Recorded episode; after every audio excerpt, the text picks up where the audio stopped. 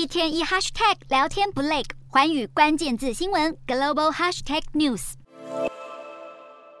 第一个争议是世界杯破天荒的在冬天举办。过去世界杯都是在六七月举办，而这一次为了避免卡达的炎热夏季，选在十一月开踢。国际足球总会 FIFA 甚至想过大举新建室内有冷气的球场，不过因为经费问题而作罢。明明卡达的沙漠气候形态不适合举办世界杯，却硬要办在卡达，不禁让人疑惑。第二个争议是卡达疑似透过贿赂才成为世界杯主办国。主办国的决定是由非法执行委员会投票表决进行。不过非法执委会成员却有高达一半都有贪污记录。例如非法前主席塞普布拉特，二零一五年时因为贪污弊案遭到瑞士政府调查。再来就是备受关注的经费问题。虽然卡达始终没有公布这一次世界杯的花费，但外界评估至少高达两千三百亿美金，大约台币六兆五千亿。相对来说，过去俄罗斯举办世界杯花了四千四百二十七亿台币，巴西世界杯花了三千六百一十七亿台币，南非世界杯花了一千一百二十二亿台币，德国世界杯花了一千四百三十四亿台币。以上四个国家加起来还不到卡达的四分之一。